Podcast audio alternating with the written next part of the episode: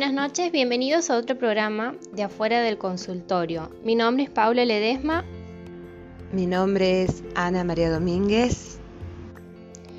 Y hoy en este nuevo episodio les traemos una temática nueva afuera del consultorio. Psicología, filosofía afuera del consultorio.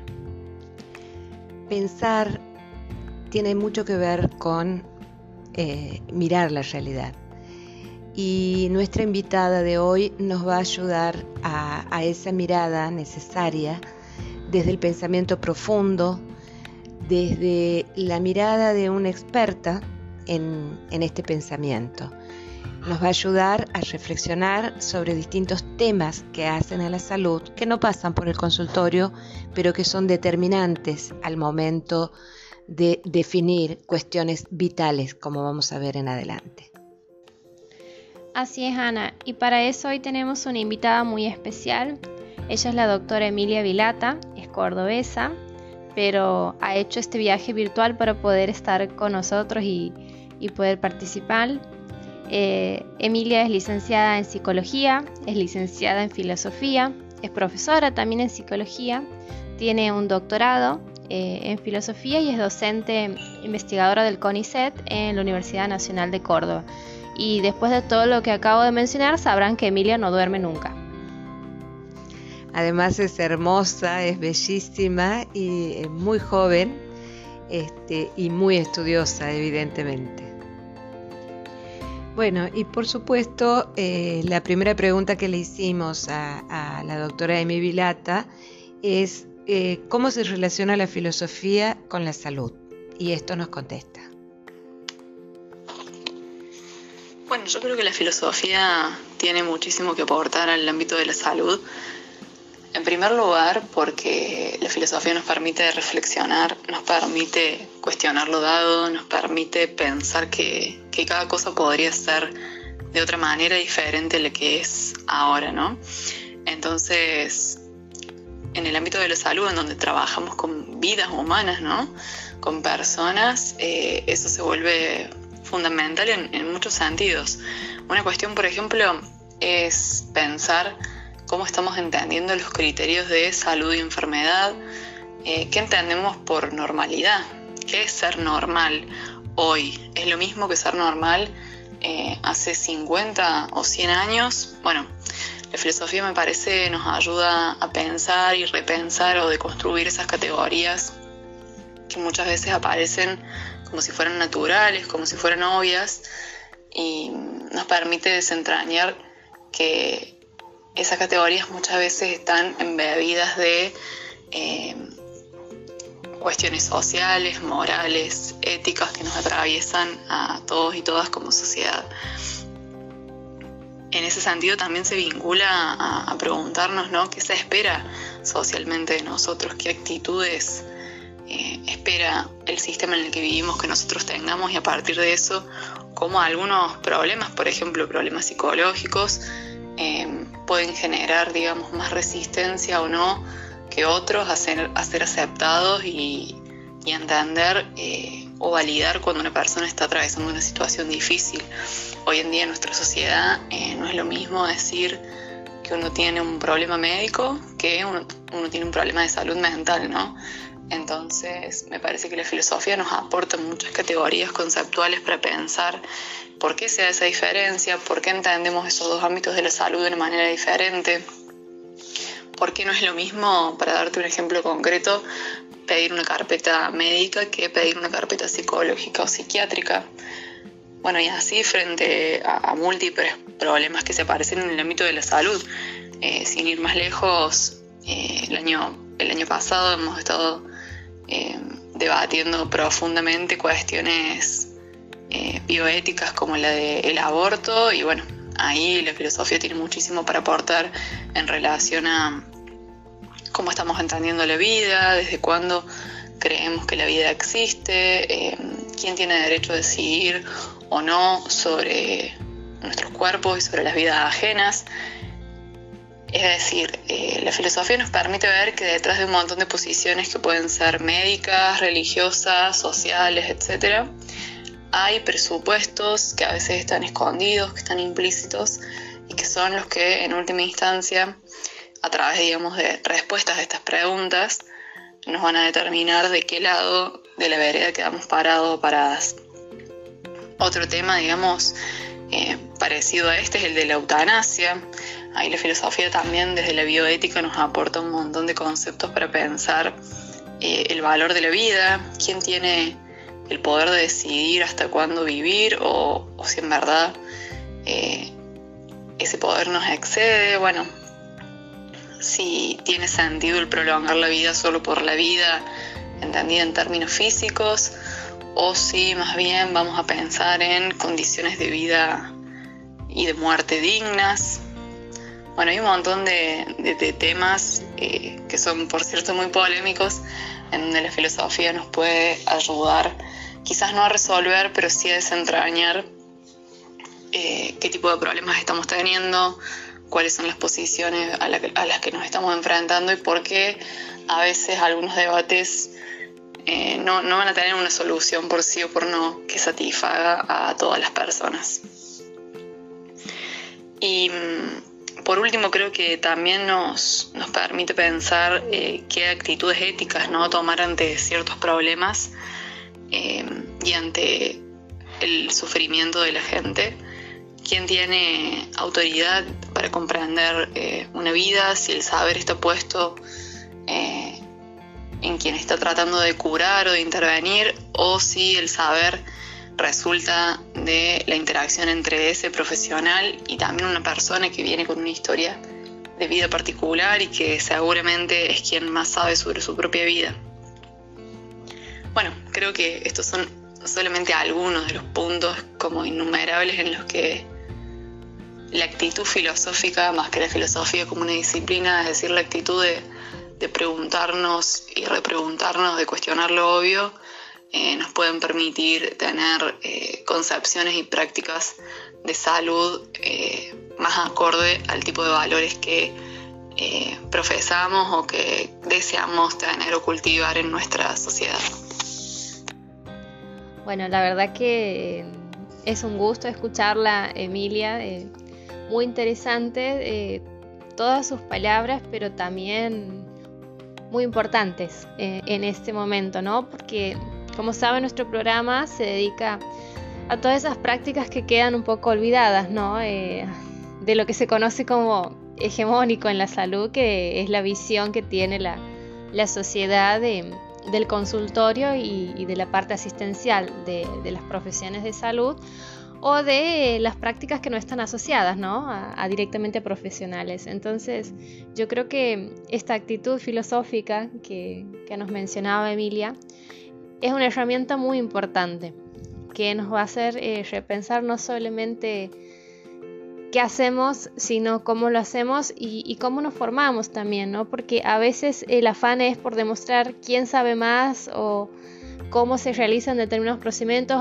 o de, quién es la incumbencia y por ahí no nos detenemos eh, a cuestionar todas estas situaciones o conceptos que damos por supuesto, ¿no? Y, a veces es una oportunidad para pensar, como decía Emi, eh, en crear condiciones más justas y que se cumplan eh, los derechos que nuestros pacientes o los usuarios de salud en general están en condiciones para reclamar y, y, que es lo justo que ellos también puedan acceder a profesionales eh, éticos, como decía Emi, ¿no? Me parece como muy importante eh, este aporte, ¿no? De, la filosofía, que por ahí uno tiene esa imagen más abstracta o ese prejuicio, ¿no? De, la filosofía y, en realidad eh, atraviesa la esencia de, todo lo que hacemos, ¿no? Día a día. Así es, Pauli. me ha fascinado escucharla. Este, pero me imagino que también a los oyentes. Pero mm, me, quedó resonando esta frase, ¿no? Actitud filosófica, preguntarnos. Eh, hay tantas cosas ya excediendo del ámbito de la salud, eh, eh, en nuestro cotidiano, en nuestra vida misma. creo que la pandemia también ha venido a, a preguntarnos o a ponernos o, a plantearnos esta actitud filosófica de eh, preguntarnos sobre el sentido de muchas cosas que hacíamos por rutina, porque así se había hecho siempre, porque mm, eh, era lo, tradicional. Y, ahora estamos descubriendo que muchas cosas imprescindibles, entre comillas, no lo eran tanto, este, que podíamos dejar de hacer muchas cosas y este, buscar lo esencial, ¿no? sobre todo en estos tiempos de, encuentros virtuales y de imposibilidad de, contactos masivos. Em, nos tenemos que preguntar permanentemente, ¿no? Eh, muchísimas, muchísimas situaciones que, se han hecho evidentes, lo, que nos dicen los medios masivos de comunicación, eh, lo que no nos dicen los medios masivos de comunicación, ¿no? Eh, en este momento hay un daño a la salud y a, la democracia y a, en, en un país como Colombia, por ejemplo, y está silenciado. Nadie lo escucha, nadie, nadie sabe de eso. Todos saben que este, Ecuador, eh, Venezuela, eh, están muy atentos a eso. Venezuela, que, es una dictadura, según los grandes medios, pero lo que está pasando en, en, en este país como Colombia, que es un, están haciendo una matanza indiscriminada, nadie lo conoce. Parecieran desconectados estos temas, pero tienen que ver eh, con esto de preguntarnos y cuestionarnos en qué creemos, en qué vemos, qué recibimos, eh, qué nos hacen pensar. ¿no? Así es, Ana. También este, nosotros eh, le preguntamos a Emi, porque Emi tiene una página en Instagram que es doctora Emilia Vilata, para todos los que quieran seguirla, la verdad que tiene un contenido muy valioso, muy accesible para el público en general y es una buena manera de iniciarse o en la filosofía o en la psicología, ¿no? Para aquellos que, estén interesados en las temáticas, los, los invito a seguir su página en Instagram y Emi también trabaja lo que es eh, la psicología basada en la evidencia, ¿no? Y de hecho este, este sábado va a dar este, un workshop que sería como un taller eh, de introducción para todas aquellas personas que, que les interese iniciarse en la temática. Nosotros le preguntamos a Emi eh, qué sería esto de la psicología basada en evidencia para que nuestros oyentes también puedan salir hoy del programa sabiendo ¿no? este conocimiento nuevo que Emi hoy nos va a aportar. Bueno, la psicología basada en la evidencia em, surge a partir de lo que se denomina como medicina basada en la evidencia, donde el eje está puesto en eh, hacer estudios que permitan validar empíricamente los distintos tratamientos que están disponibles o que son una opción en un momento determinado. Eh, es decir, son prácticas eh, médicas y en este caso psicológicas que buscan apoyo empírico para saber cuáles son los procedimientos terapéuticos de intervención más eh, eficaces, efectivos para cierta persona en cierto momento, ¿no? Es decir, hay una estrecha vinculación con, con el método científico en la medida en que se van a someter a pruebas los distintos tratamientos e intervenciones para luego poder comparar, poder medir, poder hacer estimaciones o pronósticos respecto a, cuál puede ser, por ejemplo, la probabilidad de, mejoría de un caso.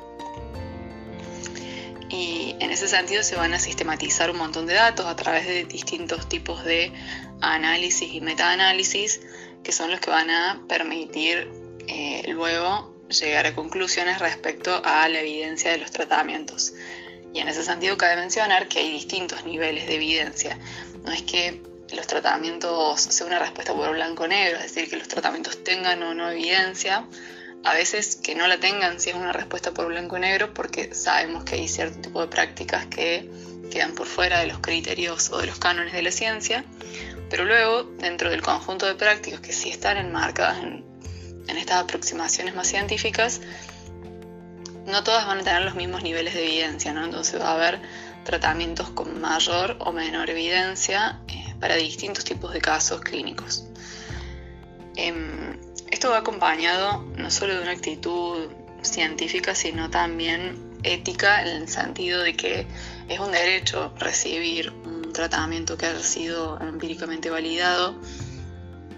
Eh, cuando uno va a un médico, por ejemplo, y sugieren una intervención, ya sea un medicamento o em, una cirugía, uno espera, por supuesto, que el profesional esté recomendando algo que haya sido corroborado, eh, testeado, probado por otros colegas, em, es decir, que se esté basando en la mejor evidencia disponible para hacernos esa recomendación o eh, para dejarnos elegir, porque a veces puede haber más de una recomendación y en última instancia es el paciente quien termina decidiendo sobre las posibilidades de su tratamiento.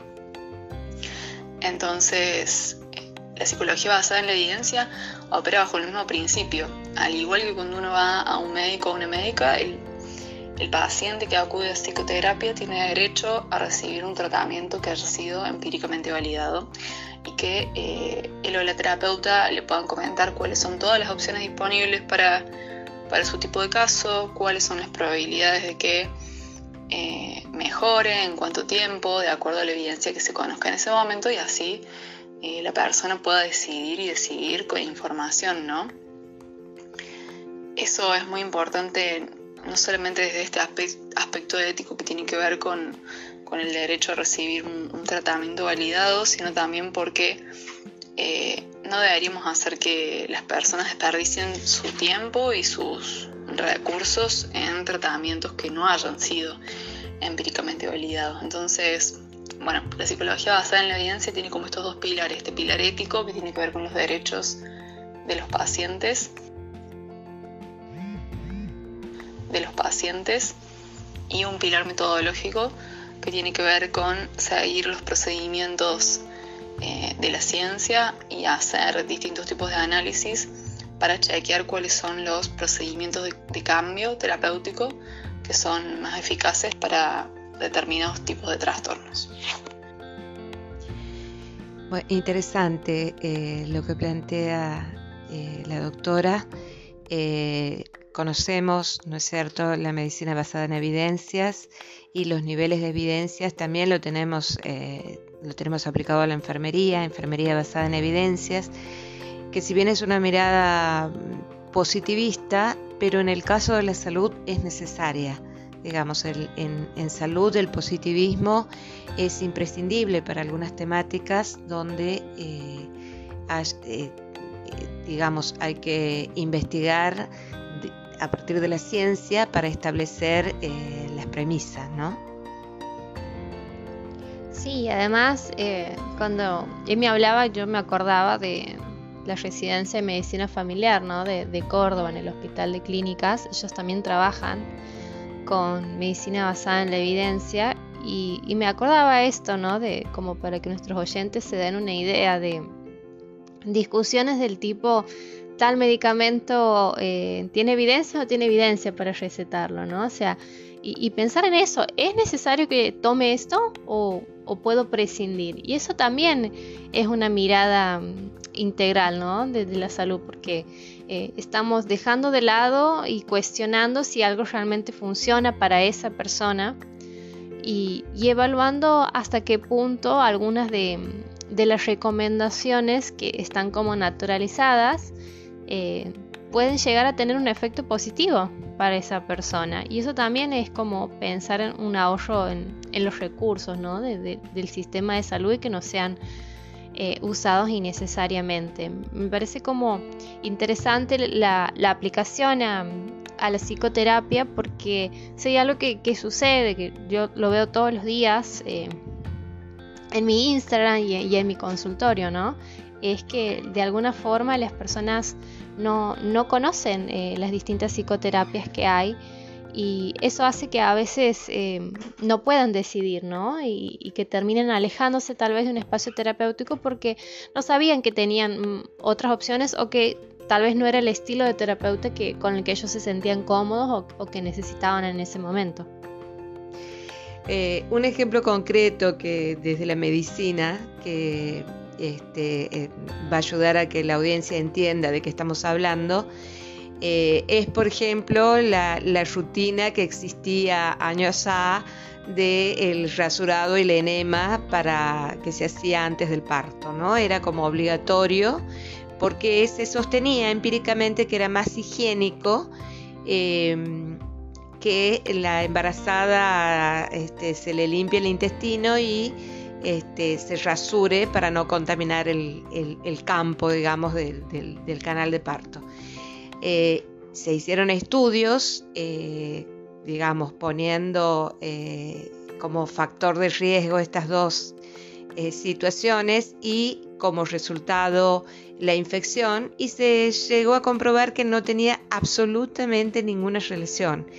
Y sí incidía en el malestar de la parturienta, sí este, eh, generaba, digamos, incomodidades posteriores a la parturienta y en ese momento. Em, y entonces la evidencia pudo demostrar que no tenía absolutamente ninguna necesidad de hacerlo.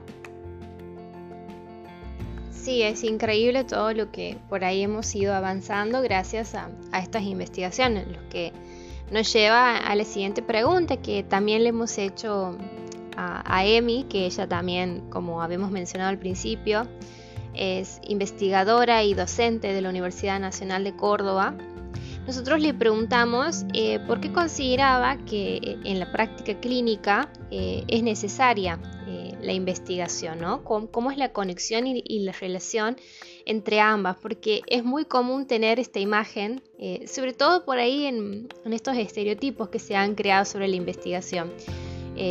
El investigador, por ejemplo, en medicina es el que está encerrado en el laboratorio o el investigador que es psicólogo está encerrado también con, con las ratas haciendo experimentos.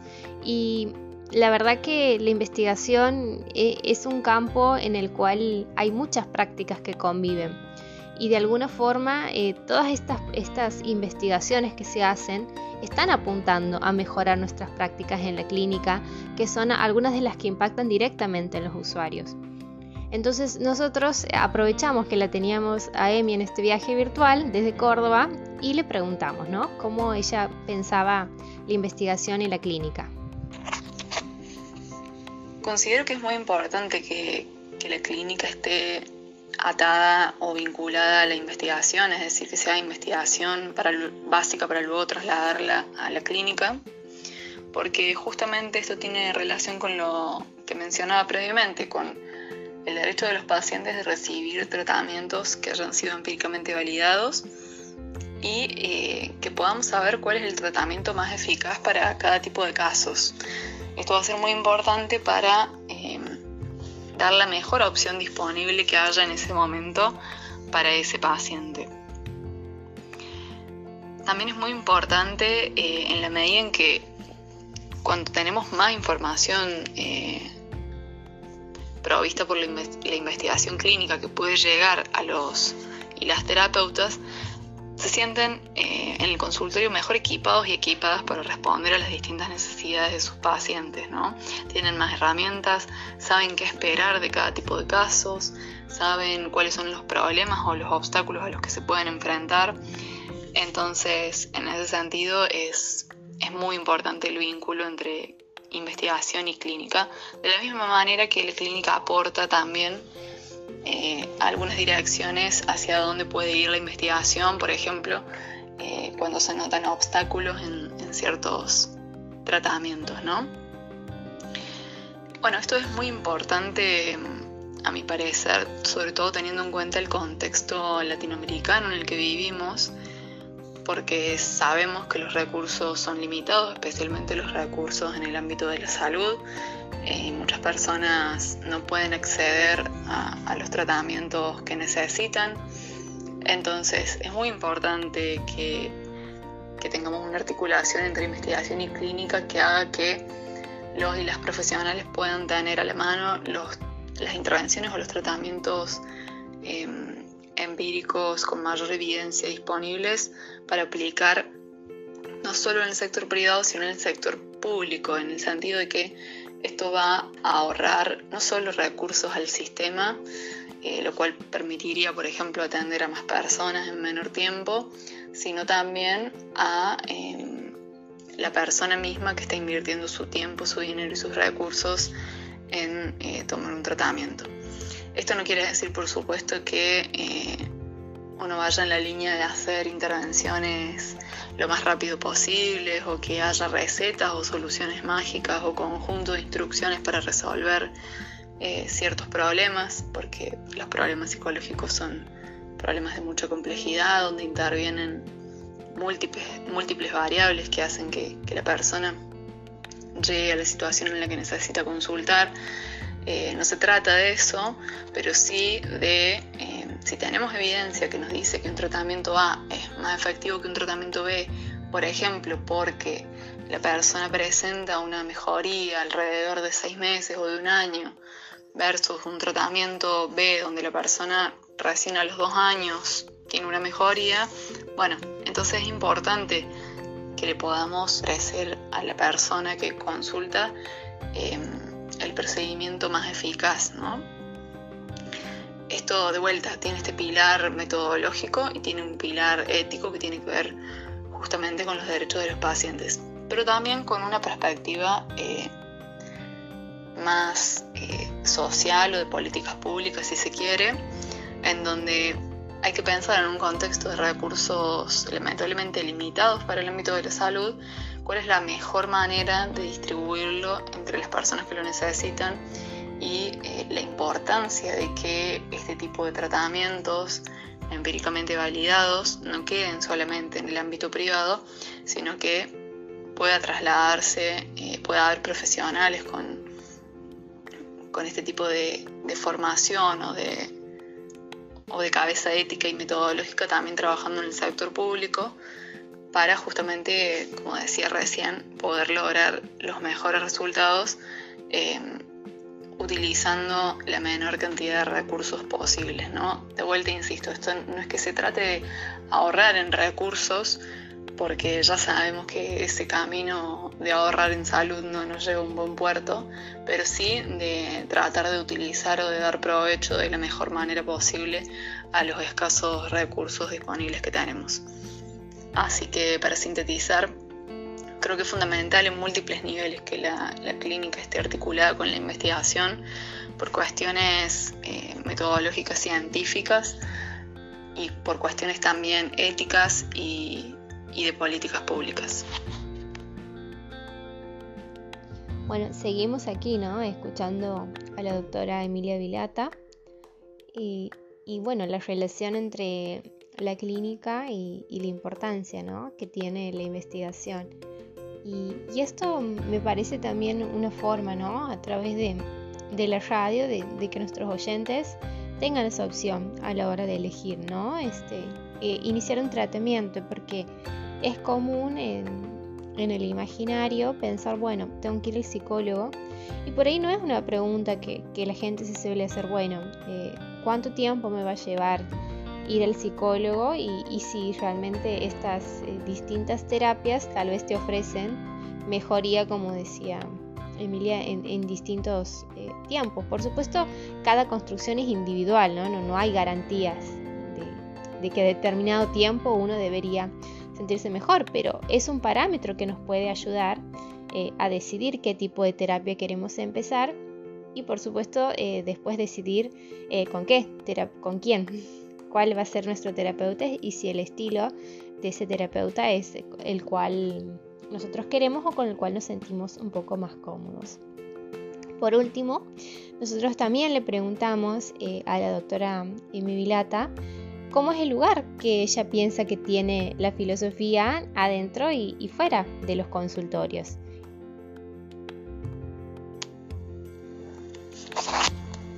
Bueno, creo que la filosofía entra y sale del consultorio en la medida en que está presente en nuestra vida y entra y sale con nosotros, ¿no? Eh, un poco en esta línea que mencionaba de que la actitud filosófica hace que uno siempre tenga eh, el pensamiento o la actitud de saber que las cosas podrían ser de otra manera, que este estado actual del mundo podría ser diferente, para bien o para mal, ¿no? Eh, que nos permite cuestionarnos todo el tiempo estas cosas que se nos presentan como obvias o como naturales. en ese sentido creo que la filosofía entra, entra al consultorio cada vez que eh, estamos pensando en hacia dónde tendría que dirigirse un tratamiento, qué es lo que esperamos que logre hacer una persona, em, por qué, digamos, tenemos esta pasión por curar, qué es lo que hay que curar, un montón de preguntas que nos podemos hacer en el contexto de, de un consultorio, por, ponerlo de algún modo metafórico, de cualquier intervención en donde haya una relación psicólogo-paciente o médico-paciente, estas preguntas aparecen, ¿no? Em, fundamentalmente diría una que es clave y sobre la cual la filosofía ha reflexionado harto, que es la pregunta ¿no? por el sentido de la vida, que eso es algo que aparece muy a menudo eh, en el consultorio, en especial en, los casos de depresión, em, donde la persona eh, se ha desconectado de, ese sentido em, que su vida tenía previamente, ¿no? Bueno, uno ahí puede preguntarse si la vida tiene sentido por sí misma, ¿no? Y uno va a encontrar diferentes respuestas, depende de si uno sostiene, por ejemplo, creencias religiosas, seguramente ese sentido está puesto en una trascendencia que da que da valor o, sentido en un más allá de lo que pasa aquí en la Tierra, o por el contrario, eh, uno puede pensar que no hay ningún sentido intrínseco a la vida, que es el resultado simplemente de un proceso natural. Eh, bueno, ¿y qué se sigue si uno pensara que la vida no tiene sentido por sí misma? Eh, se abren otra serie de preguntas filosóficas ante las cuales una posible vía es decir, bueno, no tiene sentido, pero nosotros podemos construir ese sentido y dárselo día a día eh, a través del tipo de valores que cultivamos o del tipo de decisiones que tomamos o la manera en que, nos comportamos cada día, ¿no? Y eso también se vincula con, la idea de una responsabilidad de, la vida propia, eh, de la construcción de la felicidad y del disfrute, eh, y no como algo que, que damos por sentado, ¿no? Bueno, también hay, mucha, hay, muchas tradiciones diferentes o enfoques diferentes para pensar este tipo de problemas, eh, desde los filósofos más racionalistas, eh, clásicos, hasta filosofías más eh, orientales o incluso filosofías como la budista, donde aparecen cuestiones muy interesantes en relación a, por ejemplo, el desapego, la necesidad de, la necesidad no, la importancia de agradecer todo aquello que tenemos cada día y que nos es o no, es, o no nos es necesario, pero no lo tomamos por dado, sino que eh, se resalta este valor de la gratitud frente a, a cada día nuevo, ¿no? Versus otras posiciones filosóficas eh, diferentes que van a hacer, por ejemplo, foco en eh, el deseo personal, la, necesidad siempre de mirar hacia más adelante y de querer cosas nuevas, proyectos nuevos, eh, situaciones nuevas, relaciones nuevas. Bueno, hay, muchos enfoques así con, diferentes posiciones, ¿no? Que es lo interesante para pensar cuestiones como eh, el sentido de la vida o también eh, el valor de la vida, ¿no? Si es un vivir por vivir, un prolongar la vida por, por la vida misma, digamos o si em, vamos a pensar más bien, como decían anteriormente, en vidas con sentidos, en vidas dignas, en vidas que valgan la pena ser vividas, ¿no? Eh, en ese sentido creo que, la filosofía entra de lleno al, consultorio cada vez que aparecen estos interrogantes o problemas alrededor de, estas preguntas, ¿no? Que son fundamentales y profundas y que tienen una enorme capacidad de, de movilizarnos. La verdad eh, te deja pensando que creo que es, es la, mejor respuesta que puede tener eh, un discurso filosófico. Eh, te deja pensando en muchas cosas, ¿no?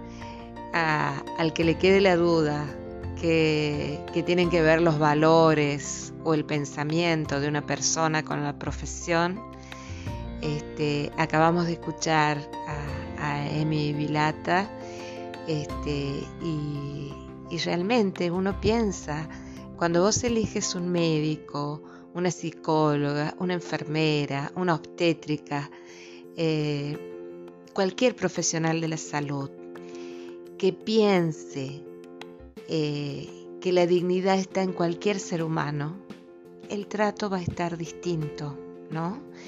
Eh, si vos piensas, como dice la señora de la televisión, que como te ven, te tratan, entonces el resultado va a ser diferente. Si solo veo dignidad en las personas bien vestidas y de un nivel socioeconómico especial, eh, va a ser distinto mi trato.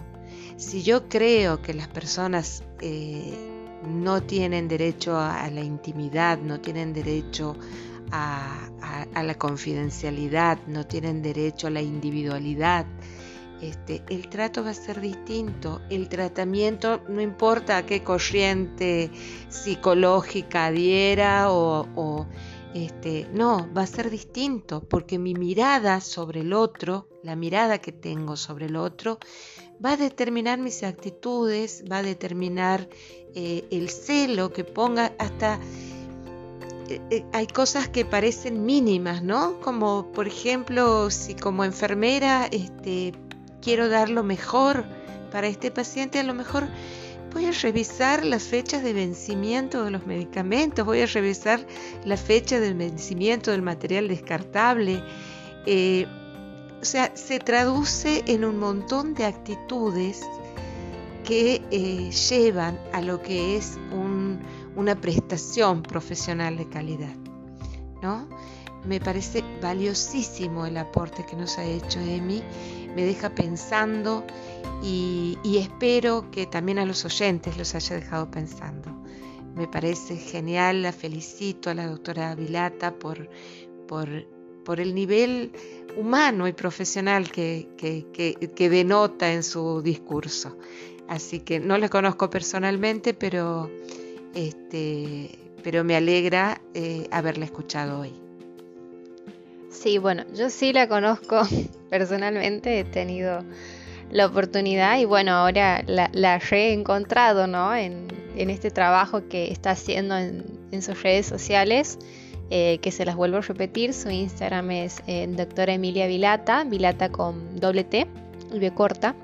Eh, para todos los que hayan quedado como Ana María pensando, ¿no? Y, repensando eh, el lugar que uno tiene, ya sea desde su propia salud, su propia salud mental, y quiera como informarse más, o si sos profesional de la salud o trabajas en salud y, te ha interesado, ¿no? Este, repreguntarte cosas que das, eh, por supuesto, me parece que es una buena invitación a pensar y, y vemos, ¿no? Cómo cuestiones ligadas a la integridad, a la formación, a, la personalidad y a, repensarse, ¿no? Uno mismo tiene una acción directa en cómo pensamos nuestras prácticas de salud adentro y como decía afuera, que salen y entran del consultorio. Me ha gustado como, como lo ha dicho Emi, así que le agradecemos profundamente por haberse tomado el tiempo. Sabemos que está muy ocupada, este sábado va a dar un taller y, bueno, se ha tomado el tiempo para poder contestarnos y para poder este, llegar a todos sus hogares hoy eh, en este programa que se llama Fuera del Consultorio y que tenemos la gran oportunidad de, hacerlo todos los miércoles gracias a Radio Universidad y, sobre todo a todo su equipo, ¿no? Eh, a Luis en particular y al resto de todo el área de comunicaciones que siempre nos facilita y nos ayuda a llevar a cabo este programa. Bueno, los esperamos entonces el próximo miércoles con una nueva oferta de, de, la propuesta que tenemos de afuera del consultorio. Nos seguimos escuchando.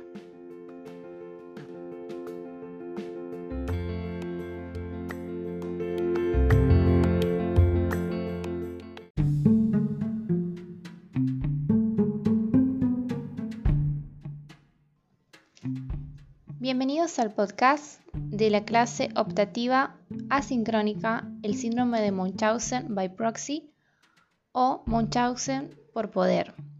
de la asignatura Enfermería del Niño y del Adolescente en el año 2021. El síndrome de Munchausen fue descrito la primera vez por el médico británico Richard Asher. Este médico toma el nombre de un varón al que todos consideraban como el varón mentiroso, ya que se acostumbraba a contar historias y aventuras increíbles de las batallas que había vivido en la guerra, las cuales no eran ciertas. Este médico toma esa historia para poder explicar lo que sucede con las personas las que de alguna manera inventan historias fantásticas sobre enfermedades o síntomas para captar la atención del personal de salud, exhibiéndose como verdaderos artistas a la hora de construir estas enfermedades. En este caso, vamos a estudiar el síndrome de Munchausen, pero by proxy o lo pueden encontrar también como Munchausen por poder o por un tercero. Este agregado al síndrome de Munchausen tiene la particularidad que se refiere a una persona que está afectada por esta enfermedad, que en vez de inducir los síntomas en sí misma, los induce en otra persona. La descripción característica del síndrome de Munchausen por poder hace referencia a la simulación o creación de una enfermedad física o psicológica en la cual generalmente es un niño, un hijo, que es llevado al hospital o al centro de salud muchas veces. Y este tipo de maltrato, porque se puede considerar un maltrato, puede traer graves secuelas o incluso la muerte del niño o la niña. Porque este síndrome resulta un misterio y un abordaje complejo para el equipo de salud. En general, los padres, generalmente puede ser un papá, una mamá, una abuela, un cuidador principal, fabrica una historia médica, puede incluso causar síntomas físicos, alterar pruebas de laboratorio, medidas de temperatura, para que las enfermedades resulten incógnitas para el equipo de salud. Algunas de las características que distinguen la enfermedad de Munchausen by proxy es que en la presencia de los cuidadores la enfermedad tiende em, a empeorar o ante la ausencia de estos el niño o la niña tiende a mejorar. Es también cierto que los padres tienen un conocimiento enciclopédico de los síntomas, pero pareciera ser que están más relacionados con la enfermedad en sí que con el niño mismo. Son personas que son muy hábiles en el engaño, por lo cual generalmente su relación con el equipo de salud es muy buena, por su aparente devoción con las personas que cuidan, las cuales generalmente la hacen quedar fuera de toda sospecha de este síndrome. Generalmente también terminan teniendo algún conocimiento médico o farmacológico, ante lo cual es muy importante que el personal de salud tenga presente la característica fundamental del síndrome y que no base ni su presunción diagnóstica ni por supuesto su diagnóstica en prejuicios personales o en sensaciones que no tengan un fundamento científico las historias clínicas suele consignarse como falsificación de un proceso pediátrico, desorden facticio por poderes y en realidad constituye una categoría diagnóstica que aplica al cuidador, ¿no? Al que ha estado provocando los daños al niño. Es necesario entender que esta persona posee un padecimiento mental y necesita recibir la atención de profesionales ya que su única forma de relacionarse con el personal de salud es a través del engaño y a través de su atención.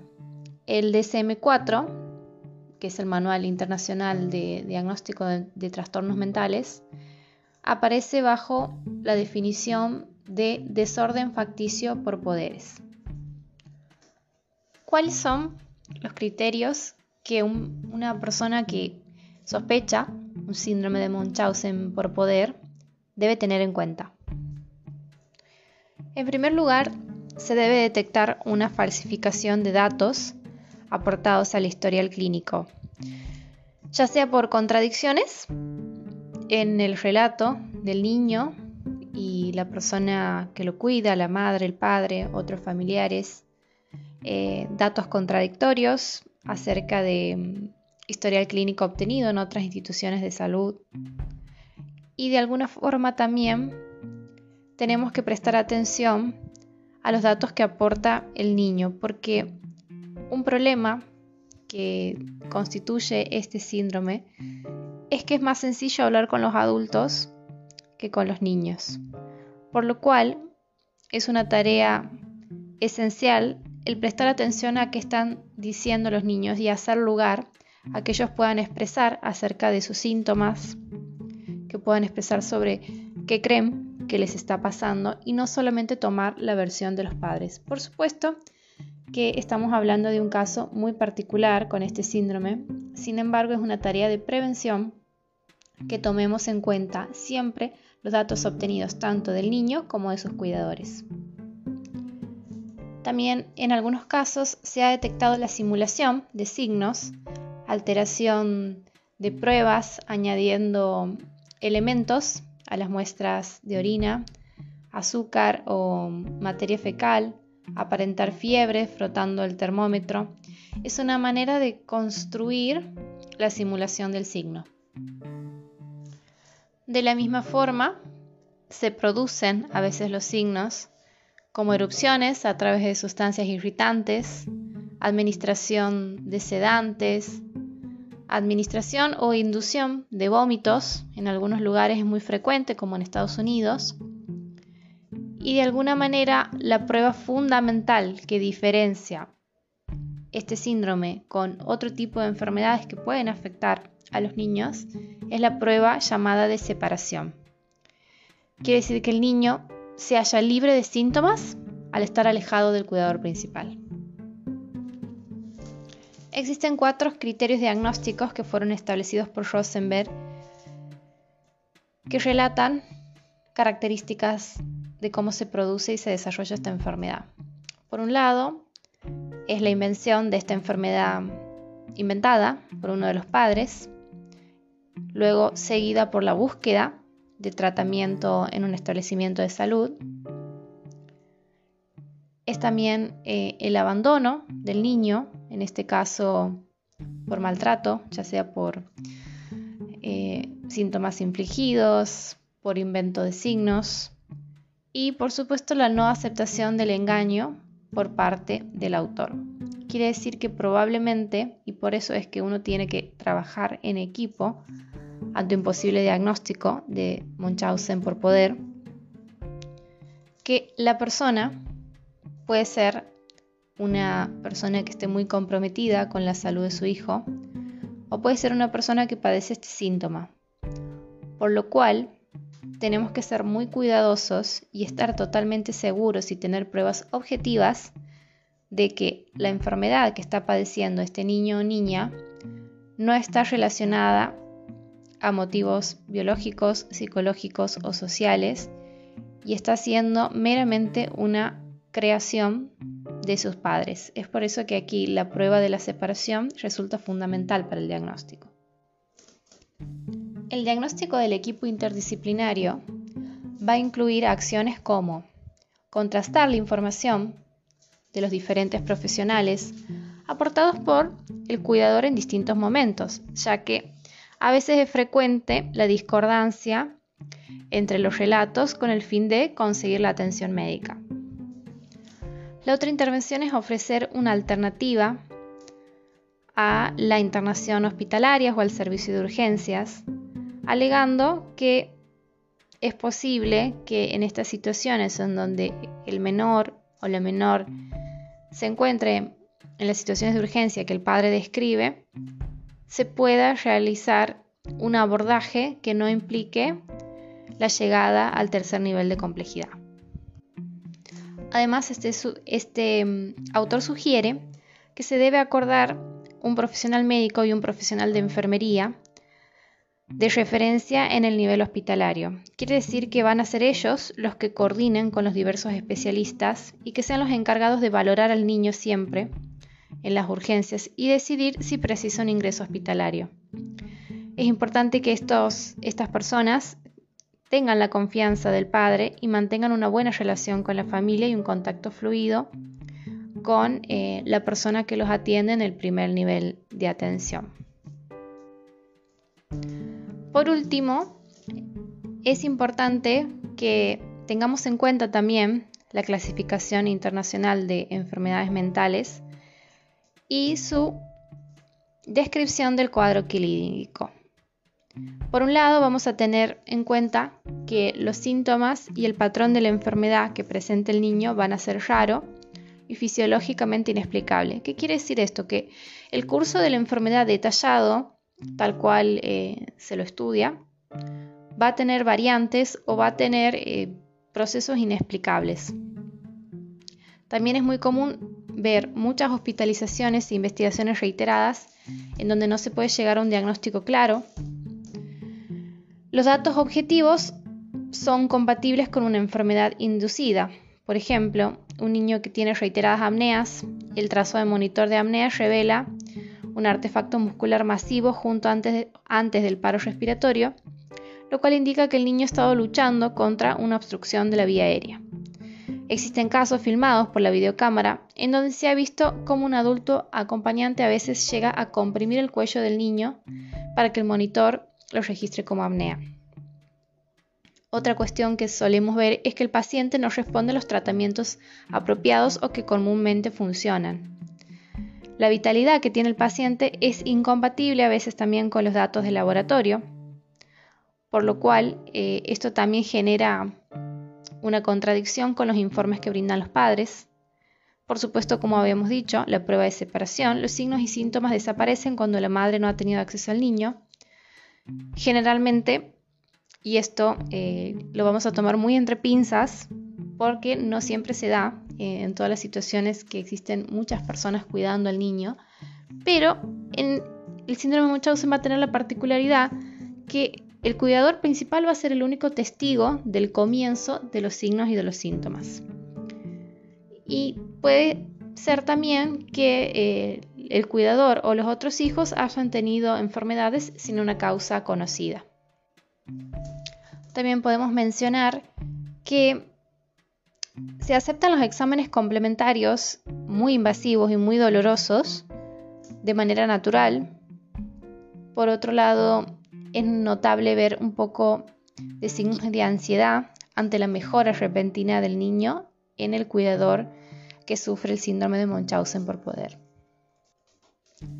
Para finalizar, me gustaría poner de ejemplo un caso clínico sobre este síndrome, que es el caso de Maribeth Tinin, que es una mujer estadounidense, la cual tenía dos hijos y en el momento en que nace su tercera hija, fallece en extrañas circunstancias.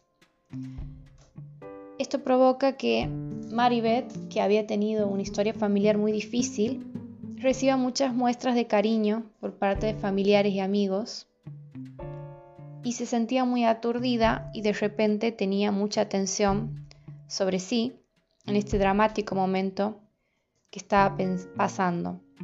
Había recibido más amor en esta instancia de dolor que en toda su vida. Por lo cual se piensa que lo que continúa en su historia es el desencadenante del síndrome de Munchausen por poder. Luego de la muerte de su hija, Maribeth eh, juntó todos los efectos que había preparado y los guardó en una caja. Tan solo 17 días después, su hijo de dos años fallece y se vuelve a repetir este ritual de guardar todos los objetos que había recibido de su hijo de dos años. A los tres meses fallece su primer hija de cuatro años Maribeth, en donde repite la ceremonia y de alguna forma vuelve a recibir la contención y amor de la comunidad ya que había perdido a sus tres hijos. En este momento, Maribeth vuelve a quedar embarazada y da luz a un nuevo bebé que fallece a los 14 días, en el cual se le atribuye el síndrome de muerte infantil. Año y medio más tarde, vuelve a quedar embarazada y vuelve a tener un hijo y Nathan, su hijo, muere también en extrañas circunstancias. En este punto los médicos estudiaban los casos y aunque las autopsias concluían que eran muertes naturales, había algo que el personal de salud no podía identificar como causante de las extrañas muertes de los niños. La sexta hija, Mary Frances, fallece a los tres meses de edad tras siete muertes consecutivas, porque luego nace Jonathan y muere a los 10 meses de edad, el matrimonio decide adoptar un octavo hijo, Michael, que muere luego de una posible neumonía viral. Tres años después, Maribeth dio a luz a una niña por octava vez, Tammy Lane, quien fallece a los cuatro meses de edad. Es aquí donde se involucra la policía y Maribeth termina confesando que ella era la autora de las muertes de los niños, reconociendo solamente el asesinato de tres de ellos. ¿Qué sucedió luego de estas casi ocho muertes de niños. Cuando revisaron las historias clínicas, había anotaciones donde encontraban datos contradictorios, donde había información que no tenía sentido. Habían estudiado genéticamente a Maribeth y a su esposo porque consideraban que podría tener algún desorden genético que hacía más proclives a los niños a morir jóvenes hasta que encontraron una anotación de una enfermera, la cual había consignado que en una de las internaciones de una de las bebés, la bebé había mejorado notablemente luego de que había estado tres días internada en la NEO con estricta supervisión del personal de enfermería. Este dato fue ignorado por el resto del personal de salud y conllevó a que se estudiaran otras causas, dejando de lado esta hipótesis y esta observación que había hecho la enfermera. Si hubieran prestado atención a lo que estaba pasando, podrían haberse evitado muchas muertes de los niños, se podría haber conseguido atención en el momento adecuado para esta persona y se podría haber trabajado esta situación de una manera distinta y no ser una historia trágica como la que estamos escuchando hoy. Es por eso que es muy importante tener en cuenta que el síndrome de Munchausen por poder es una posibilidad que raramente se da, pero en el momento en que se dé no tenemos que dejar de lado la observación constante de situaciones que nos llamen la atención. Les agradezco a todos por haberse quedado escuchando. Nos vemos en el próximo podcast.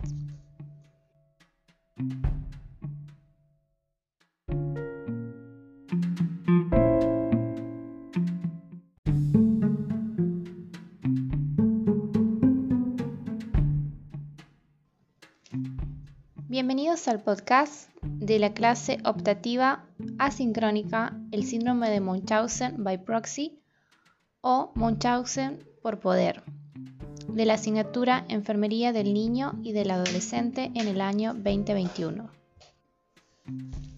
El síndrome de Munchausen fue descrito la primera vez por el médico británico Richard Asher. Este médico toma el nombre de un varón al que todos consideraban como el varón mentiroso, ya que se acostumbraba a contar historias y aventuras increíbles de las batallas que había vivido en la guerra, las cuales no eran ciertas. Este médico toma esa historia para poder explicar lo que sucede con las personas las que de alguna manera inventan historias fantásticas sobre enfermedades o síntomas para captar la atención del personal de salud, exhibiéndose como verdaderos artistas a la hora de construir estas enfermedades. En este caso, vamos a estudiar el síndrome de Munchausen, pero by proxy o lo pueden encontrar también como Munchausen por poder o por un tercero. Este agregado al síndrome de Munchausen tiene la particularidad que se refiere a una persona que está afectada por esta enfermedad que en vez de inducir los síntomas en sí misma, los induce en otra persona. La descripción característica del síndrome de Munchausen por poder hace referencia a la simulación o creación de una enfermedad física o psicológica en la cual generalmente es un niño, un hijo, que es llevado al hospital o al centro de salud muchas veces. Y este tipo de maltrato, porque se puede considerar un maltrato, puede traer graves secuelas o incluso la muerte del niño o la niña. Porque este síndrome resulta un misterio y un abordaje complejo para el equipo de salud. En general, los padres, generalmente puede ser un papá, una mamá, una abuela, un cuidador principal, fabrica una historia médica, puede incluso causar síntomas físicos, alterar pruebas de laboratorio, medidas de temperatura, para que las enfermedades resulten incógnitas para el equipo de salud. Algunas de las características que distinguen la enfermedad de Munchausen by proxy es que en la presencia de los cuidadores, la enfermedad tiende em, a empeorar o ante la ausencia de estos, el niño o la niña tiende a mejorar. Es también cierto que los padres tienen un conocimiento enciclopédico de los síntomas, pero pareciera ser que están más relacionados con la enfermedad en sí que con el niño mismo. Son personas que son muy hábiles en el engaño, por lo cual generalmente su relación con el equipo de salud es muy buena, por su aparente devoción con las personas que cuidan, las cuales generalmente la hacen quedar fuera de toda sospecha de este síndrome. Generalmente también terminan teniendo algún conocimiento médico o farmacológico, ante lo cual es muy importante que el personal de salud tenga presente la característica fundamental del síndrome y que no base ni su presunción diagnóstica ni por supuesto su diagnóstica en prejuicios personales o en sensaciones que no tengan un fundamento científico. Las historias clínicas suele consignarse como falsificación de un proceso pediátrico, desorden facticio por poderes y en realidad constituye una categoría diagnóstica que aplica al cuidador, ¿no? Al que ha estado provocando los daños al niño. Es necesario entender que esta persona posee un padecimiento mental y necesita recibir la atención de profesionales ya que su única forma de relacionarse con el personal de salud es a través del engaño y a través de su atención. El DSM-4, que es el Manual Internacional de Diagnóstico de, Trastornos Mentales, aparece bajo la definición de desorden facticio por poderes. ¿Cuáles son los criterios que una persona que sospecha un síndrome de Munchausen por poder, debe tener en cuenta. En primer lugar, se debe detectar una falsificación de datos aportados al historial clínico, ya sea por contradicciones en el relato del niño y la persona que lo cuida, la madre, el padre, otros familiares, eh, datos contradictorios acerca de mm, historial clínico obtenido en otras instituciones de salud. Y de alguna forma también tenemos que prestar atención a los datos que aporta el niño porque un problema que constituye este síndrome es que es más sencillo hablar con los adultos que con los niños, por lo cual es una tarea esencial el prestar atención a qué están diciendo los niños y hacer lugar a que ellos puedan expresar acerca de sus síntomas, que puedan expresar sobre qué creen que les está pasando y no solamente tomar la versión de los padres. Por supuesto que estamos hablando de un caso muy particular con este síndrome, sin embargo es una tarea de prevención que tomemos en cuenta siempre los datos obtenidos tanto del niño como de sus cuidadores. También en algunos casos se ha detectado la simulación de signos, alteración de pruebas añadiendo elementos a las muestras de orina, azúcar o materia fecal, aparentar fiebre frotando el termómetro.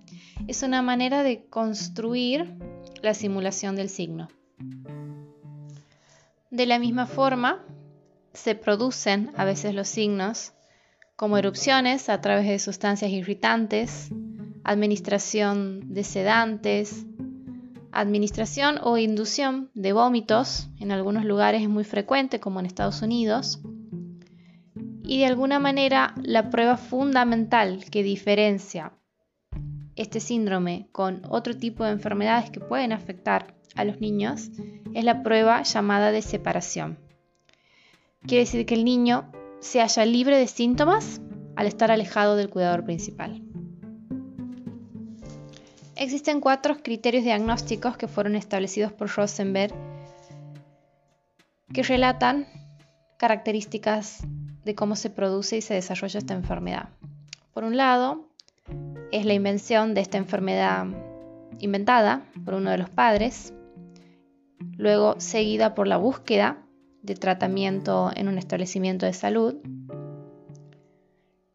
Es también eh, el abandono del niño, en este caso por maltrato, ya sea por eh, síntomas infligidos, por invento de signos y por supuesto la no aceptación del engaño por parte del autor. Quiere decir que probablemente, y por eso es que uno tiene que trabajar en equipo, ante un posible diagnóstico de Munchausen por poder, que la persona puede ser una persona que esté muy comprometida con la salud de su hijo o puede ser una persona que padece este síntoma.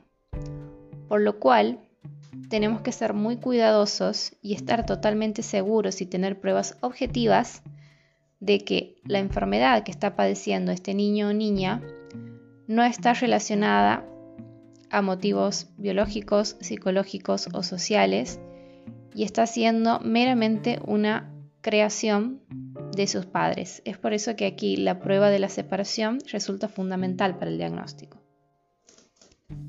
El diagnóstico del equipo interdisciplinario va a incluir acciones como contrastar la información de los diferentes profesionales aportados por el cuidador en distintos momentos, ya que a veces es frecuente la discordancia entre los relatos con el fin de conseguir la atención médica.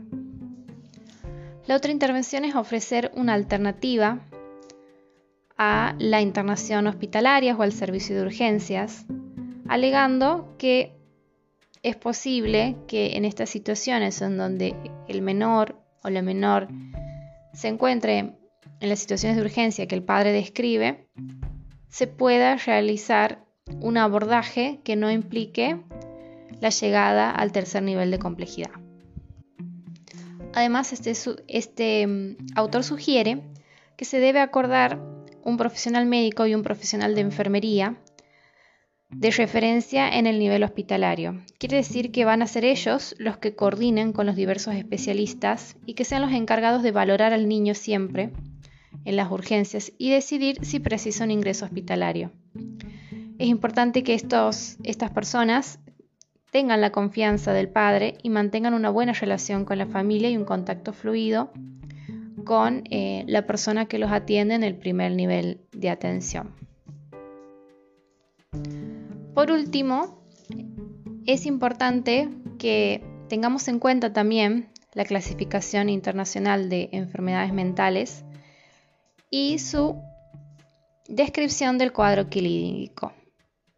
Por un lado, vamos a tener en cuenta que los síntomas y el patrón de la enfermedad que presenta el niño van a ser raro y fisiológicamente inexplicable. ¿Qué quiere decir esto? Que el curso de la enfermedad detallado, tal cual eh, se lo estudia, va a tener variantes o va a tener eh, procesos inexplicables. También es muy común ver muchas hospitalizaciones e investigaciones reiteradas en donde no se puede llegar a un diagnóstico claro. Los datos objetivos son compatibles con una enfermedad inducida. Por ejemplo, un niño que tiene reiteradas apneas, el trazo de monitor de apnea revela un artefacto muscular masivo junto antes, del paro respiratorio, lo cual indica que el niño ha estado luchando contra una obstrucción de la vía aérea. Existen casos filmados por la videocámara en donde se ha visto cómo un adulto acompañante a veces llega a comprimir el cuello del niño para que el monitor lo registre como apnea. Otra cuestión que solemos ver es que el paciente no responde a los tratamientos apropiados o que comúnmente funcionan. La vitalidad que tiene el paciente es incompatible a veces también con los datos de laboratorio, por lo cual eh, esto también genera una contradicción con los informes que brindan los padres. Por supuesto, como habíamos dicho, la prueba de separación, los signos y síntomas desaparecen cuando la madre no ha tenido acceso al niño. Generalmente y esto eh, lo vamos a tomar muy entre pinzas porque no siempre se da eh, en todas las situaciones que existen muchas personas cuidando al niño, pero el síndrome de Munchausen va a tener la particularidad que el cuidador principal va a ser el único testigo del comienzo de los signos y de los síntomas. Y puede ser también que eh, el cuidador o los otros hijos hayan tenido enfermedades sin una causa conocida. También podemos mencionar que se aceptan los exámenes complementarios muy invasivos y muy dolorosos de manera natural. Por otro lado, es notable ver un poco de signos de ansiedad ante la mejora repentina del niño en el cuidador que sufre el síndrome de Munchausen por poder. Para finalizar, me gustaría poner de ejemplo un caso clínico sobre este síndrome, que es el caso de Maribeth Tinin, que es una mujer estadounidense, la cual tenía dos hijos y en el momento en que nace su tercera hija, fallece en extrañas circunstancias. Esto provoca que Maribeth, que había tenido una historia familiar muy difícil, reciba muchas muestras de cariño por parte de familiares y amigos y se sentía muy aturdida y de repente tenía mucha atención sobre sí en este dramático momento que estaba pasando. Había recibido más amor en esta instancia de dolor que en toda su vida. Por lo cual se piensa que lo que continúa en su historia es el desencadenante del síndrome de Munchausen por poder. Luego de la muerte de su hija, Maribeth eh, juntó todos los efectos que había preparado y los guardó en una caja. Tan solo 17 días después, su hijo de dos años fallece y se vuelve a repetir este ritual de guardar todos los objetos que había recibido de su hijo de dos años. A los tres meses fallece su primer hija de cuatro años, Maribeth, en donde repite la ceremonia y de alguna forma vuelve a recibir la contención y amor de la comunidad ya que había perdido a sus tres hijos. En este momento, Maribeth vuelve a quedar embarazada y da luz a un nuevo bebé que fallece a los 14 días, en el cual se le atribuye el síndrome de muerte infantil. Año y medio más tarde, vuelve a quedar embarazada y vuelve a tener un hijo y Nathan, su hijo, muere también en extrañas circunstancias. En este punto los médicos estudiaban los casos y aunque las autopsias concluían que eran muertes naturales, había algo que el personal de salud no podía identificar como causante de las extrañas muertes de los niños. La sexta hija, Mary Frances, fallece a los tres meses de edad tras siete muertes consecutivas, porque luego nace Jonathan y muere a los 10 meses de edad, el matrimonio decide adoptar un octavo hijo, Michael, que muere luego de una posible neumonía viral. Tres años después, Maribeth dio a luz a una niña por octava vez, Tammy Lane, quien fallece a los cuatro meses de edad.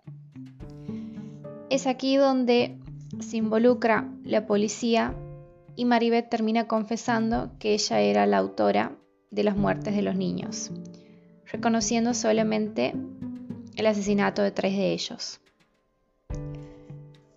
¿Qué sucedió luego de estas casi ocho muertes de niños.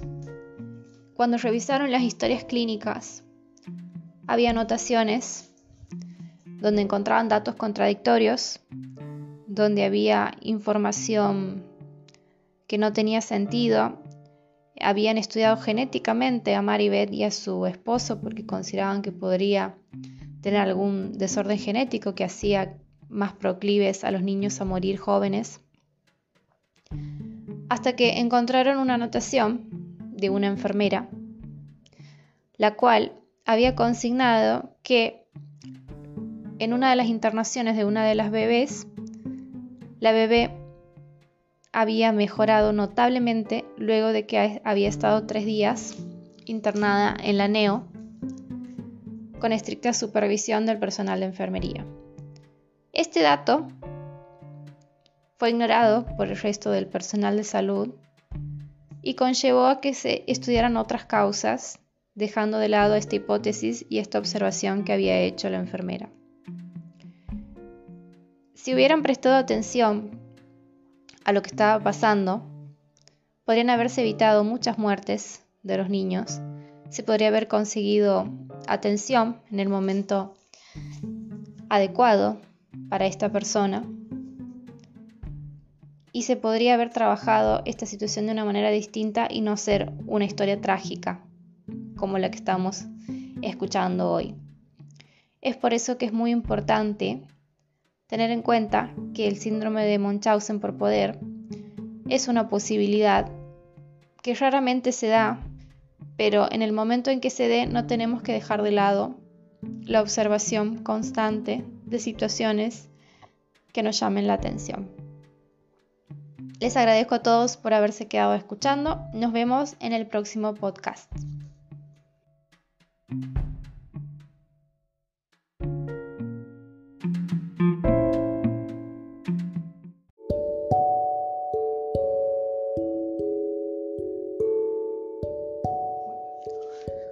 Buenos días, buenas tardes, buenas noches. Bienvenidos a un nuevo programa de Afuera del Consultorio. Esta semana muy especial nos encontramos para trabajar con una temática y honrar a una de las profesiones, una de las tantas, ¿no? Eh, más significativas y que han recobrado eh, mucha notoriedad a partir de lo que estamos viviendo en pandemia. Mi nombre es Paula Ledesma. Mi nombre es Ana María Domínguez y estamos aquí para acompañarte y mostrarte lo que la gente de salud trabaja en, en distintas situaciones fuera del consultorio.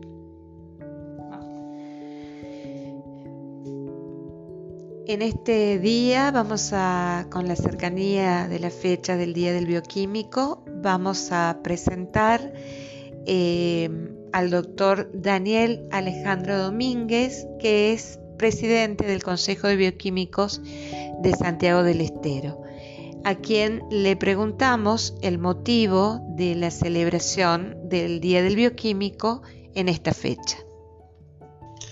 ¿Por qué es el 15 de junio el Día del Bioquímico? El 15 de junio es el día del nacimiento del creador de la carrera, el doctor Juan Antonio Sánchez, que en un marco, digamos, eh, donde la carrera no existía, él crea la carrera y aparece el ejercicio de la profesión bioquímica. ¿Por qué eh, se elige el día del nacimiento? Porque precisamente era, era un hombre muy alegre y le gustaba siempre festejar con mucha alegría sus cumpleaños. ¿sí?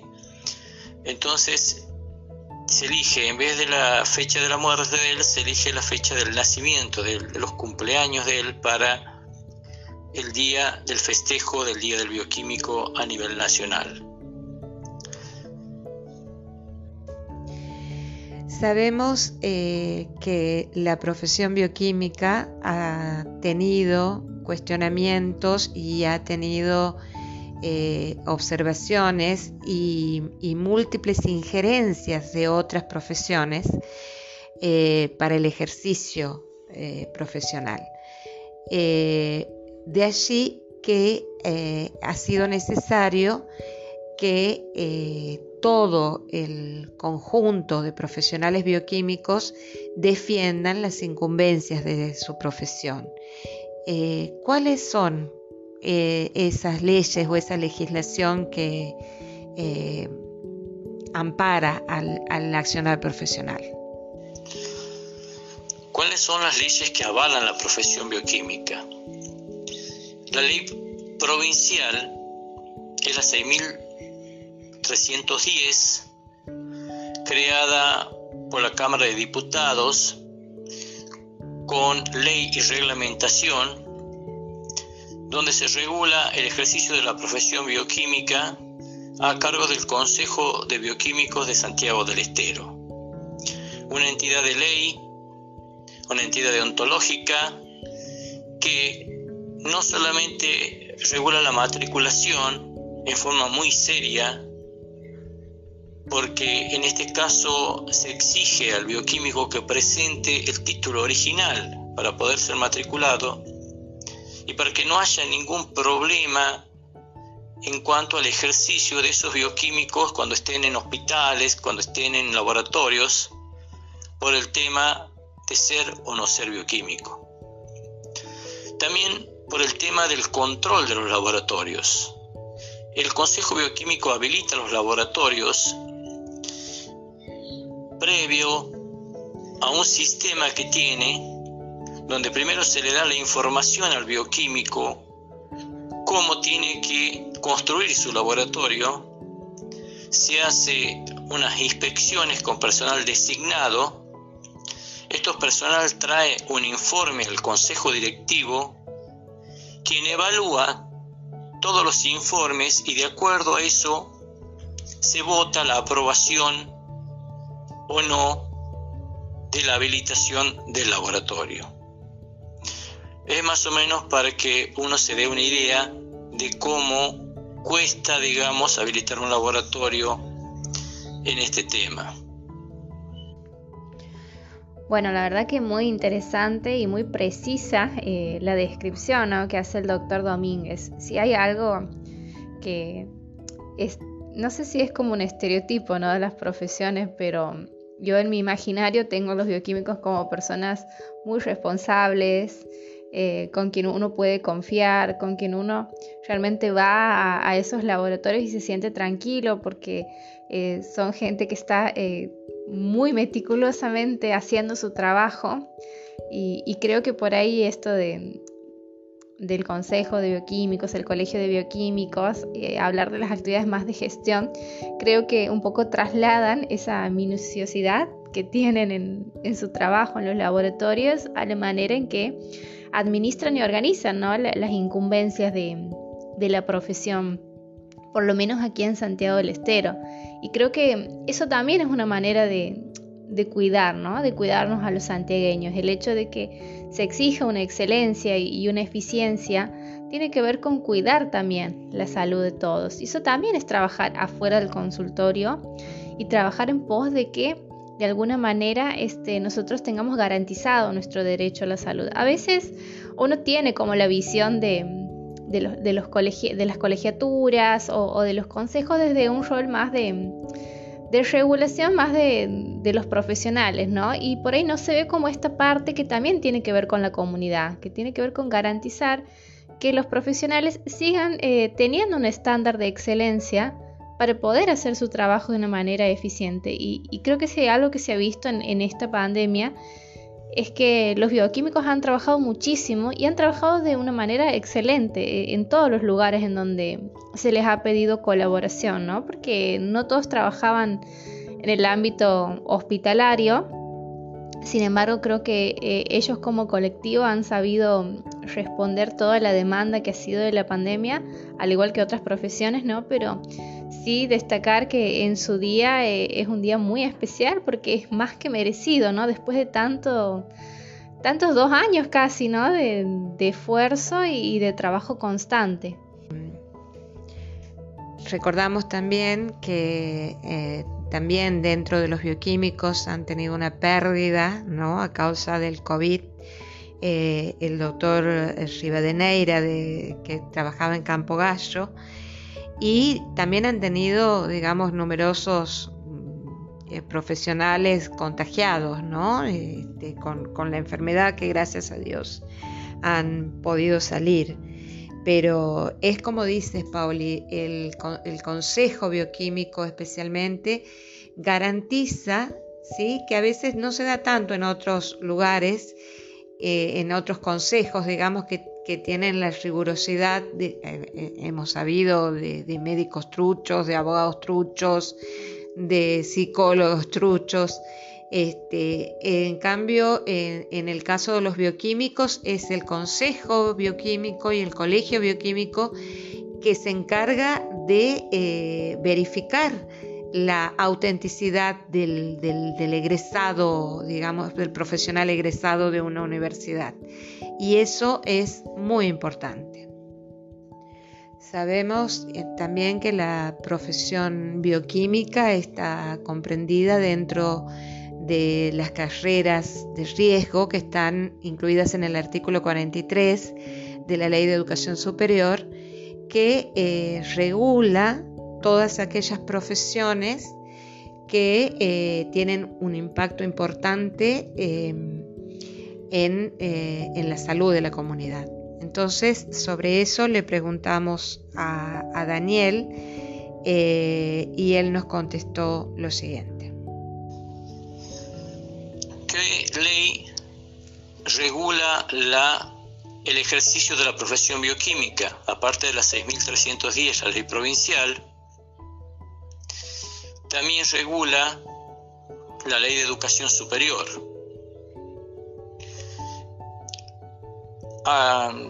hace poco, con la resolución 1254, el artículo 43, habla de la profesión bioquímica como una actividad eh, reservada, ¿sí? ya no habla como incumbencia, sino como actividades reservadas ¿Y qué son actividades reservadas? Son aquellas actividades de riesgo. ¿Qué son las actividades de riesgo? Son las que necesariamente la tiene que ser el profesional capacitado y titulado y no la puede hacer otra persona. Entonces, en este ejercicio es que muchas veces nosotros tenemos que cuidar el ejercicio de la profesión del bioquímico, ¿sí?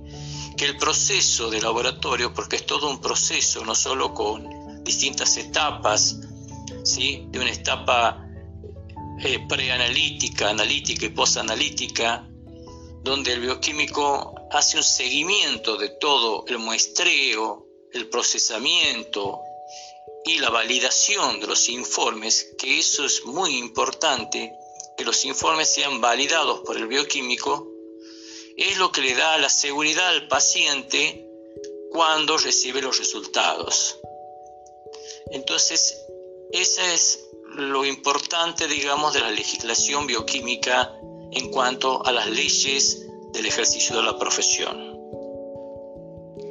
Sí, sabemos que eh, han tenido en el Día del Bioquímico una apretada agenda, la gente del Consejo Bioquímico, eh, donde han celebrado, una de las actividades celebradas ha sido eh, la entrega de un reconocimiento al doctor, digamos, a, todos los bioquímicos de la institución, pero digamos a nombre de ellos al doctor Marcelo Vejero, que es el responsable eh, o que se ha hecho cargo este año de eh, los análisis eh, de los hisopados que se hacen por ya prácticamente por cientos todos los, todos los días y que los analiza, los procesa y hacen una tarea encomiable, digamos, en, en beneficio de toda la comunidad.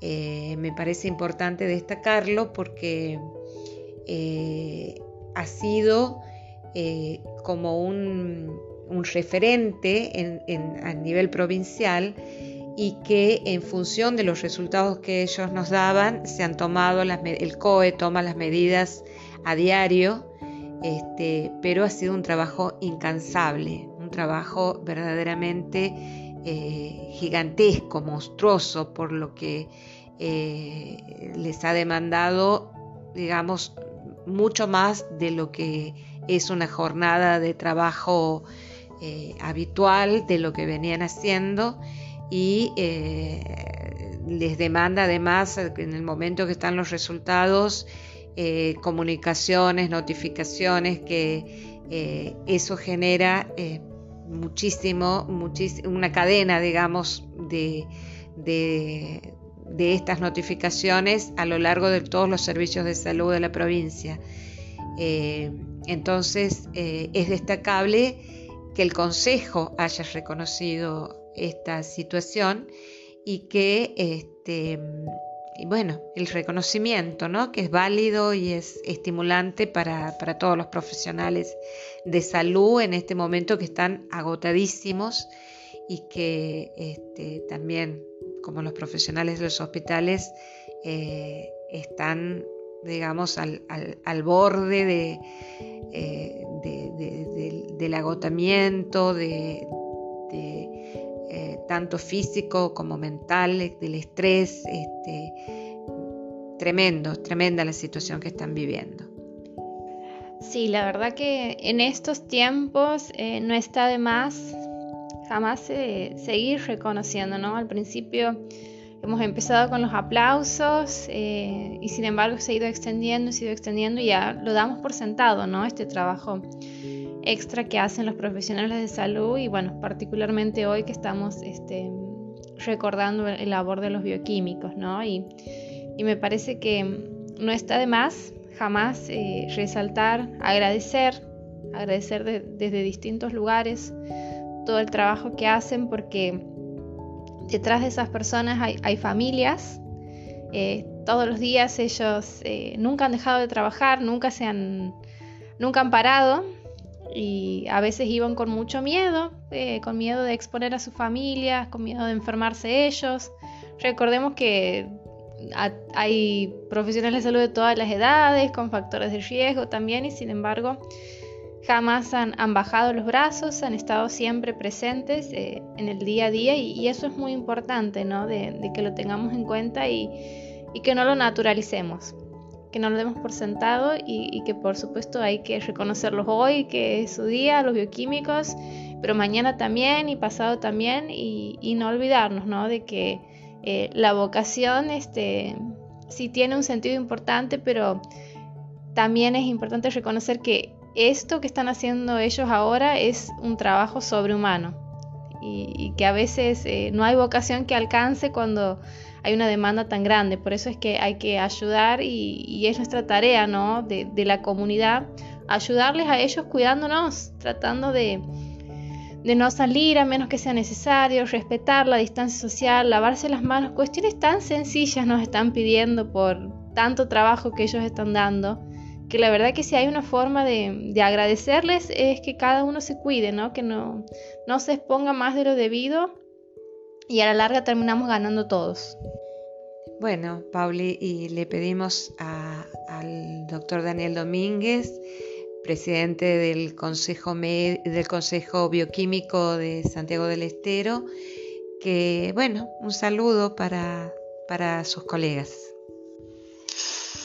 Bueno, y por último, hacer llegar eh, un especial saludo a todos los bioquímicos de la provincia en esta etapa tan dura que estamos transitando, que cada uno se encuentra en una trinchera defendiendo la profesión, defendiendo la salud, con compromiso, con riesgos, pero que todo hace, lo hace, digamos, por una vocación de servicio entonces esto es muy importante destacar esta actividad que no solamente la hace el laboratorio del SEAM, digamos, que es el que ha sido elegido para ser eh, distinguido por el Consejo Bioquímico, sino también todos los laboratorios de la provincia, cualquier tipo de actividad bioquímica que tengan es muy importante en este tiempo de pandemia.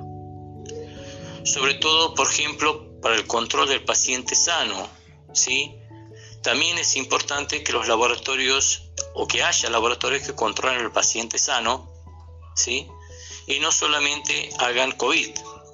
Entonces, eso es el motivo por el cual quiero hacer llegar mi agradecimiento y mi saludo como presidente del Consejo Bioquímico a todos los bioquímicos de la provincia de Capital, la banda e interior de la provincia por su trabajo en esta pandemia del COVID-19. Bueno, nos unimos a, las salutaciones del, doctor Domínguez. Una vez más, agradecerle por dedicarnos eh, un tiempo para respondernos, para acompañarnos, para hacer este, llegar, bueno, todo esto que, que nos ha compartido con, nuestros oyentes de, la radio universidad. Y bueno, también este, nunca van a estar de más eh, las recomendaciones, como decíamos recién, de, de qué podemos hacer la comunidad para, para cuidarnos del COVID y así honrarlos realmente los bioquímicos eh, en su día, ¿no? De que de alguna forma podamos eh, disminuir el caudal de pacientes, como decía ¿no? el doctor Domínguez, separando esto, ¿no? de que no todo es COVID, sino también hay control de, otros pacientes y, bueno, el cuidarnos hace que los otros pacientes también tengan lugar, ¿no? Para poder hacerse sus análisis, sus controles. Eh, hay personas en que sí o sí no pueden dejar de, de, asistir a los servicios de salud, gente con enfermedades crónicas, personas eh, trasplantadas en las cuales ellos necesitan sí o sí eh, estos controles bioquímicos y no pueden dejar de hacerlo. Entonces, para no saturar, como ha sido la recomendación desde el día 1 el sistema de salud, tenemos que cuidarnos, tenemos que tratar de no contagiarnos. Eh, en este momento sé que es muy difícil por la transmisión comunitaria que hay del virus, pero mínimas cosas que uno puede hacer disminuye ¿no? Eh, la posibilidad de contagio, mantener la distancia social, respetar los protocolos si voy a un lugar. Y esto me parece interesante en, el sentido de que eh, respetar los protocolos no importa si el otro no los respeta, ¿no? sino yo respetarlos porque eh, es mi manera de, de cuidarme a mí y de cuidar al otro. Y si vemos que algo no está funcionando de, la manera que debería ser, este, preguntar, sugerir, siempre desde el respeto, porque a veces sobrepasa ¿no? Eh, este tipo de situaciones, eh, la gente está también muy, muy ansiosa, muy angustiada con este tema, entonces tenemos que, poder empatizar desde ese lugar, pero sin dejar de cuidarnos y, y sobre todo entender que todas las tareas que hagamos en este momento fuera del consultorio van a estar ligadas ¿no? a, un fin colectivo. que es el que podamos salir eh, airosos de esta pandemia. Y, por supuesto que cuando ya pase todo esto no nos olvidemos ¿no? De, de, quiénes han sido los profesionales y, las personas que han estado poniendo el hombro, ¿no? Tanto como decía Daniel, eh, el que ha estado en el laboratorio COVID como el que ha estado en su laboratorio particular eh, sin dejar, sin servicio a sus pacientes, ¿no? Solamente el que alguna vez ha recibido un, análisis que no le gustaba o que sentía que eso iba a alterar todo su modo de vida sabe la importancia ¿no? de que los análisis estén bien hechos y de poner, tener la tranquilidad y la seguridad de que deja su cuerpo ¿no? en, manos de gente responsable y, que los va a cuidar.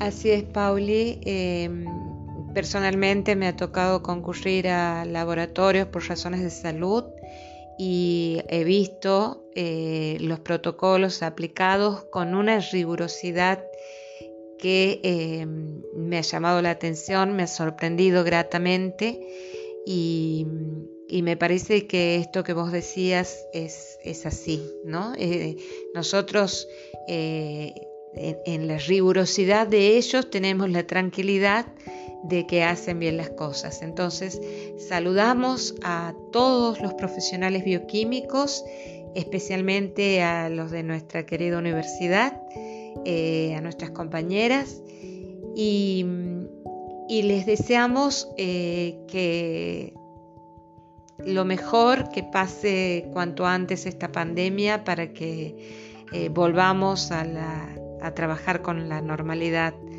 que, lo hacíamos antes. Creo que eso está muy lejos todavía, pero, pero bueno, hay que festejar a pesar de los pesares, hay que eh, desearles a ellos lo mejor. Me sumo al saludo a nuestras compañeras eh, de la carrera de enfermería, la doctora Miriam Coronel y la doctora Janina Bustos, que también ¿no? ellas viven haciendo tareas afuera del consultorio en, la docencia, buscando estrategias para llegar a los alumnos, eh, para poder ¿no? enseñar de una manera distinta, siempre teniendo en cuenta esta visión humana de, de los estudiantes y, bueno, también aprovecho ya, ya, personalmente a dejarle un saludo también al doctor Marcelo Domínguez, que también debe estar festejando en este día, un gran docente, eh, también muy reconocido, muy querido por sus alumnos. Y bueno, el, doctor este, Daniel Domínguez, además del consejo, de, trabajar en el laboratorio central, también es docente. Y ahí van a darse cuenta que hay un patrón, ¿no? Que los bioquímicos no pueden dejar de, repartir vocación por todos los lugares que van, ¿no? Este, ellos están siempre intentando llegar a la comunidad de diferentes maneras y, bueno, también es una parte de ellos que hay que reconocer y hay que celebrar. Bueno, eh, nos despedimos por hoy en este programa de Afuera del Consultorio. Hasta la próxima. Nos encontramos nuevamente el próximo miércoles. Muchas gracias.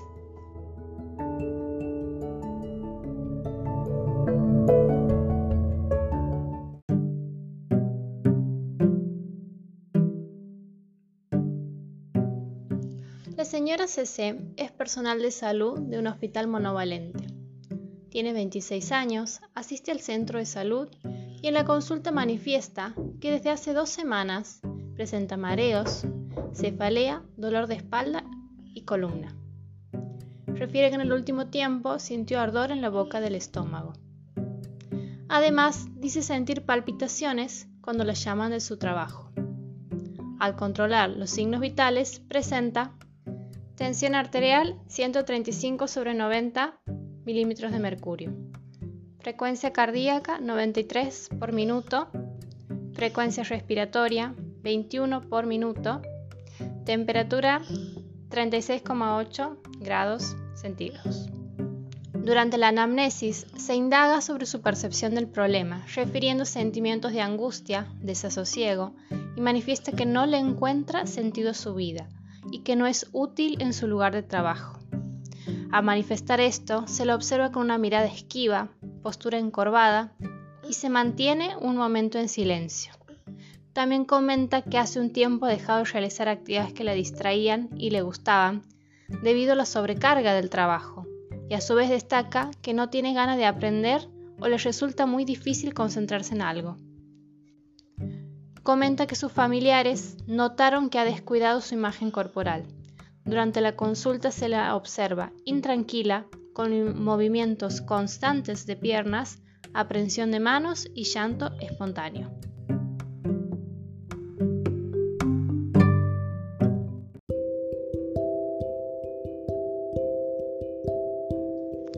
Carlos Regatuso, compañero del alma tan temprano. Sacar palabras del dolor, de la bronca, del llanto, del sentimiento de injusticia. ¿Cómo se sigue? Sabíamos que eras un cristal, que el maldito virus no debía alcanzarte. Sabíamos que era una espada de Damocles para vos pero eso no atempera esta angustia infinita de saber que lo que más temíamos pasó. Seguramente tus largos años de terapista te dieron la experiencia para reconocer lo que estaba pasando por tu cuerpo. Todo lo que habías enseñado durante años te acompañó en los últimos días hasta el cuidado de los colegas profesionales que ayudaste a formar. Charlie querido, te vas en un momento distópico, increíble, donde la necesidad del abrazo, del dolor compartido es imposible, donde tu familia sigue aislada y desde allí cruelmente te llora en soledad. Quisiéramos estar cerca de ellos decirle que esta pena tan grande está pintada en la UNCE, en las paredes, en nosotros, en quienes fueron tus alumnos y en cada persona que conoció tu sonrisa, tu mirada asombrada y pícara. Tapándome los ojos, me decías con tu voz inconfundible, ¿sabes quién soy? Hoy te diría, sí, Charlie, lo sé Eres el dolor de esta tarde de nubes grises. Hoy sabemos tu valor y que vamos a extrañarte, compañero. Muchas personas te recordarán por tu ayuda y tus cuidados. Tus amigos recordarán la última vez contigo. En la UNCE, nuestra casa, te recordaremos siempre en la ternura de tus abrazos y en las bromas de niño grande, en la inmensa dimensión de tu alma. Hasta siempre, Charlie querido. Hoy resuena como nunca los versos de Miguel Hernández. Temprano levantó la muerte el vuelo, temprano madrugó la madrugada, temprano está rodando por el suelo. No perdono a la muerte enamorada, no perdono a la vida desatenta, no perdono a la tierra ni a la nada.